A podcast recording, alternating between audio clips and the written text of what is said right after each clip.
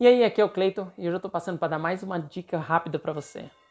Eu não sei se você reparou, mas a maioria dos pequenos empreendedores que não conseguem escalar suas vendas tem o mesmo problema.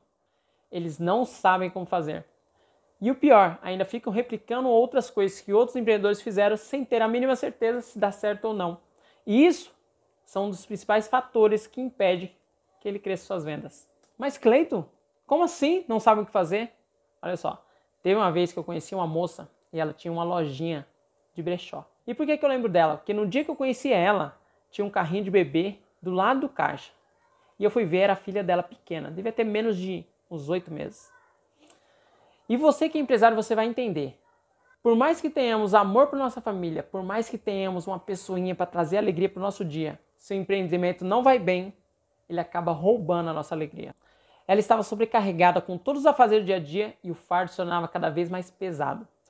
Pois quando os resultados não vêm, as pessoas acabam colocando menos esforço de que quando colocava no início. E meio que auto se sabotam porque deixam de acreditar que é possível atingir o resultado esperado. A loja tinha ótimas mercadorias, ficava numa galeria, ficava no centro da cidade, mas ela não estava atingindo o resultado que ela imaginava que iria ter. E isso estava realmente sugando todas as suas forças. Ela não sabia como atrair a atenção dos clientes e replicava a única estratégia que os pequenos empreendedores sabem, que é oferecer preço baixo. E isso provavelmente era o que diminuía sua margem de lucro.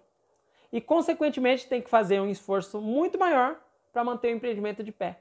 E eu não sei se era por conta da necessidade, mas outro fator que impedia que ela vendesse era um atendimento muito afobado.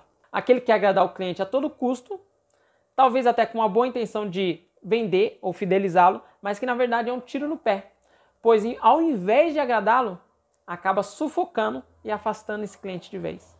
E eu não sei se você sabe, a diferença entre o remédio e o veneno está na capacidade de saber a dosagem certa. Se você tomar uma dosagem alta de algum remédio, e mesmo que esse remédio tenha sido prescrito por um médico, esse remédio que tem a função de te curar, provavelmente o levará à morte. E isso é o mesmo que acontece com as vendas. E ela, sem saber, ela estava matando o seu negócio. Se ela era culpada por isso? Não, ela não sabia como fazer. Havia apenas seis meses que ela estava com aquela loja naquele local e um local, é claro, onde todos queriam estar, mas que ela não tinha o conhecimento necessário para fazer o negócio ir para frente.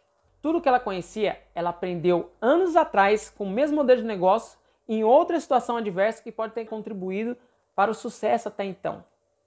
E isso também é normal. Talvez a situação do país fosse favorável para qualquer negócio, ou o local anterior não tinha concorrentes à altura, ou qualquer outra coisa que a beneficiou. Existem diversos fatores que podem ter contribuído para ter levado seus números anteriormente. Mas o fato é que alguma coisa aconteceu que eu não me lembro agora e ela foi forçada a mudar, então ela resolveu investir alto, mas sem saber. O que aconteceu com ela é muito natural, pois segundo ela, o ponto anterior, mesmo afastado do centro, faturava três vezes mais que o ponto atual. Veja bem, só arriscar não basta. O que eu percebi com essa informação foi que viver com os dados do passado era o que realmente estava acabando com o seu dia a dia. E isso era o que impedia de ter foco no que realmente ela podia controlar e mudar a sua realidade naquele momento. Como ela tinha surfado uma boa onda no passado, isso provavelmente a fez criar uma zona de conforto, não se preparando para o que realmente ia enfrentar no futuro. Ou talvez porque intuiu que talvez fosse dar certo o negócio, ou ouviu de alguém que quanto mais pessoas vendo o seu produto, maior é a chance de vendas. O que nós sabemos que nem sempre é o que acontece. Achar que sempre vai navegar no mar azul, sem tormentos ou qualquer problema futuro, é o que leva os pequenos empreendedores a não sobreviverem nem os primeiros quatro anos de vida da sua empresa. Trabalhar a expectativa sobre o resultado que espera alcançar é importante para preservar sua mente sobre a realidade que está por vir. Quantos não desistiram no meio do caminho porque tiveram expectativa muito alta logo no começo? E ela, por falta de experiência ou por não ter o conhecimento, não compreendeu que mudando a sua localização estaria começando do zero, que seria outra realidade. E ela, ao não ter consciência disso, não setou a sua expectativa para a realidade da sua nova proposta. E estou certo que ela não colocou metas que provavelmente serviria para ela saber se o negócio estava dando certo ou não, dando maior tranquilidade para saber onde ela estava errando.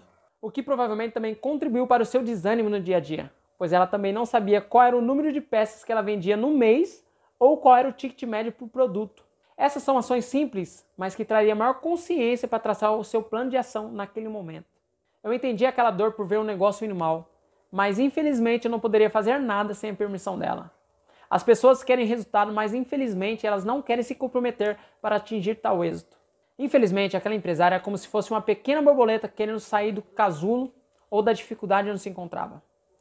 Mas nós sabemos que ações externas não devem ser feitas e ela por si só tem que fazer o que é necessário para sair da situação onde se encontra. Como assim você deve estar se perguntando?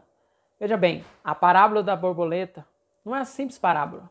Uma lagarta que está prestes a virar borboleta, ela passa por um grande sofrimento por dias ou quem sabe semanas para poder enfim poder sair daquele casulo.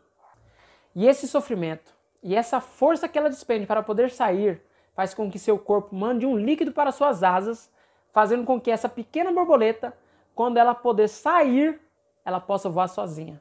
E se alguém, até mesmo com a boa intenção, tentar facilitar esse sofrimento dessa borboleta antes mesmo dela estar pronta, ao invés de estar ajudando, a condenará à morte.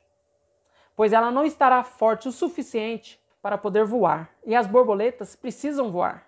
E o mesmo acontece com o empreendedor. Não que ele tenha que passar por muito tempo pelo sofrimento ou perder tudo, mas as asas do empreendedor é o conhecimento, e ele deve cada vez mais buscar esse conhecimento para poder gerir e administrar o seu negócio. Ele precisa ter o conhecimento certo para que seu marketing seja eficaz, não dependendo do boca a boca, e ter asas fortes para sobreviver no mundo dos negócios.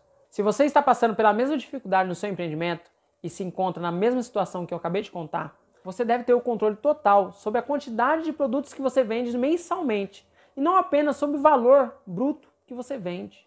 Assim, você poderá ter uma visão melhor sobre seu estoque e saberá quais produtos estão vendendo mais que outros. Você deve saber também qual o ticket médio sobre cada venda. Assim você terá uma noção maior quais ajustes finos poderá ser realizado no futuro quando for necessário. Calma que eu vou te explicar melhor para que serve isso. Digamos que você tem uma loja que vende camisetas estampadas com faturamento de 3 mil reais por mês, com cerca de 100 peças vendidas. Lembrando que é hipoteticamente, tá? Sabemos que uma loja vende muito mais, mas é só para dar um exemplo para você. Então logo o ticket médio é de 30 reais, ou seja, cada cliente em média comprou cerca de 30 reais na sua loja. Mas você não quer apenas ganhar 30 reais por compra realizada, então você faz uns pequenos reajustes nos preços das mercadorias e eleva seu ticket médio de 30 reais para 40 reais por compra. Mas nem todos os clientes ficam felizes e ao invés de vender 100 camisetas por mês, você vende agora 90 camisetas por mês. Mas repare que mesmo vendendo para menos clientes, você agora vai faturar R$ 3.600 por mês. Um ganho de 20% a mais no seu faturamento com uma simples medida.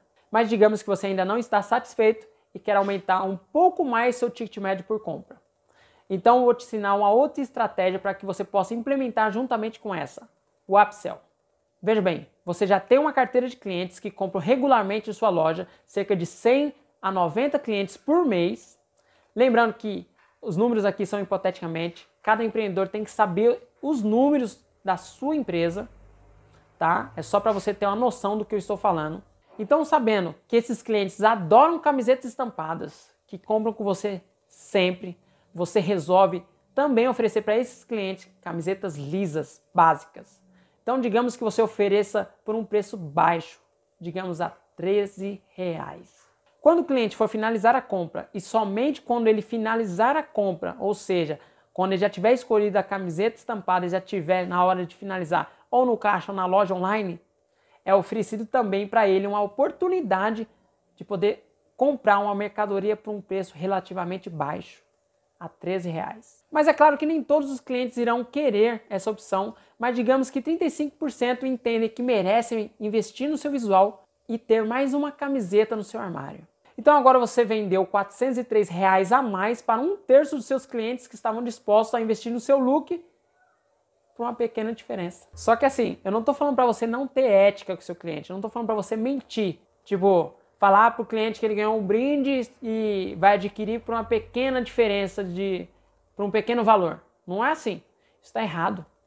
As pessoas não são idiotas. Isso não é ser íntegro. Isso apenas demonstra que você não entende seu cliente e não entende as dores e não entende as aspirações dos seus clientes. Portanto, tenha ética, pois seu cliente é o maior ativo da sua empresa. Olha só, isso requer apenas conhecimento sobre seus números e compreender realmente o que o cliente quer. E é claro, um pouquinho de coragem.